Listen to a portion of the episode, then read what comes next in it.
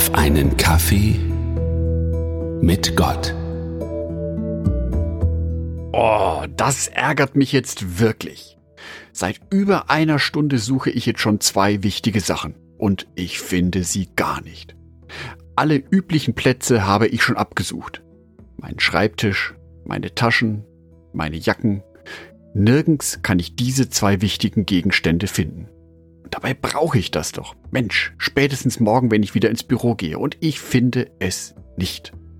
Während ich suche, kann ich mich gar nicht an den anderen tollen Sachen erfreuen, die ich so habe.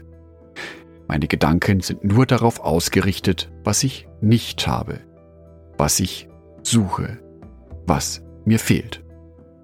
Schließlich am nächsten Morgen, kurz bevor ich aus dem Haus gehe, sozusagen in allerletzter Sekunde, finde ich beide Sachen auf einmal. Und zwar an unterschiedlichen Orten. Boah, war ich da erleichtert. Gleich mal ein Dankgebet an den lieben Gott geschickt, dass ich meine zwei verloren geglaubten Sachen doch noch gefunden habe. Mit verlorenen Gegenständen ist das so eine Sache. Die Bibel widmet dem sogar ein ganzes Kapitel. Lukas Evangelium Kapitel 15. Dort stehen drei Gleichnisse. Das Gleichnis vom verlorenen Schaf, das Gleichnis von der verlorenen Münze und das Gleichnis vom verlorenen Sohn. Kein Gegenstand, sondern ein Mensch.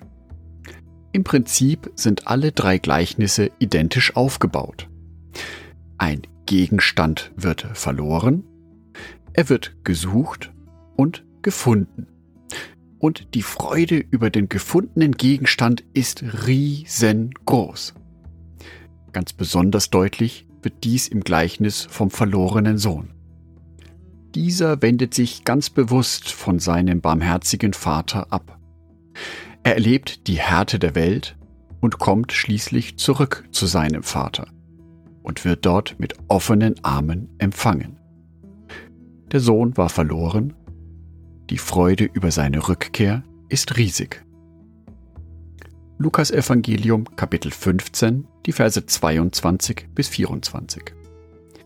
Aber sein Vater sagte zu den Dienern, Schnell, bringt die besten Kleider im Haus und zieht sie ihm an. Holt einen Ring für seinen Finger und Sandalen für seine Füße und schlachtet das Kalb, das wir im Stall gemästet haben. Denn mein Sohn hier war tot und ist ins Leben zurückgekehrt. Er war verloren, aber nun ist er wiedergefunden. Und ein Freudenfest begann.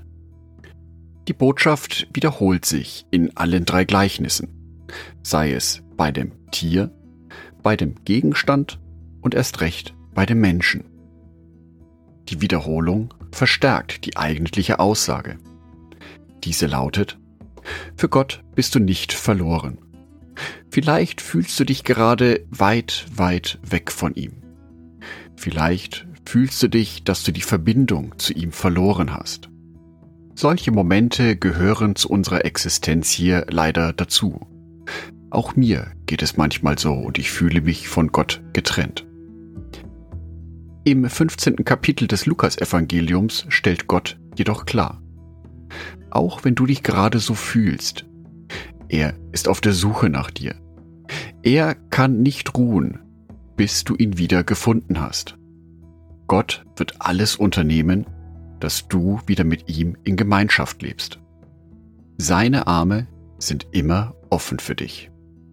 Die Erfahrung, getrennt zu sein von ihm und wieder in seine Arme zurückzukommen, ist eine sehr befreiende Erfahrung, eine sehr hoffnungsvolle Erfahrung. Denn Gott sieht die Not, in der wir sind. Er weiß um unsere Schwächen und noch viel mehr, er weiß um unsere Kämpfe.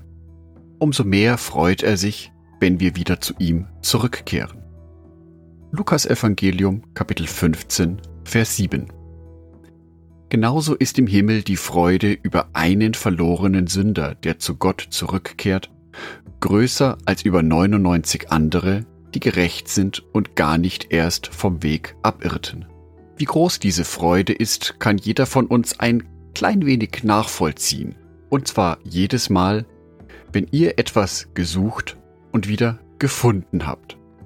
Dann ist die Freude über diesen einen oder zwei Gegenstände, die ihr gefunden habt, viel größer wie die Freude über die vielen, vielen anderen Gegenstände, die ihr nach wie vor um euch herum habt. Ich wünsche dir, dass du heute spürst, wie wichtig es Gott ist, dass du in Beziehung mit ihm bist. Dass du spürst, dass seine Arme immer offen sind, egal wie nah oder weit weg du dich bei ihm fühlst. Falls du dich gerade von Gott entfernt fühlst, wünsche ich dir den Mut, wieder auf ihn zuzugehen. Es lohnt sich. Angedacht von Jörg Martin Donat.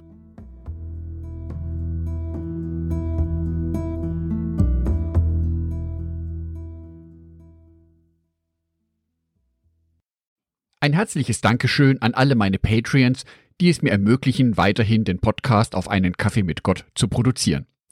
Herzlichen Dank an Sonitschka und an Andreas Pfeiffer. Auf Patreon kannst du mich bereits mit einem Euro monatlich unterstützen. Oder du lässt mir ein paar Sterne da. Das sagt dem Algorithmus nämlich, dass dies ein guter Podcast ist und wird so mehr Menschen angezeigt.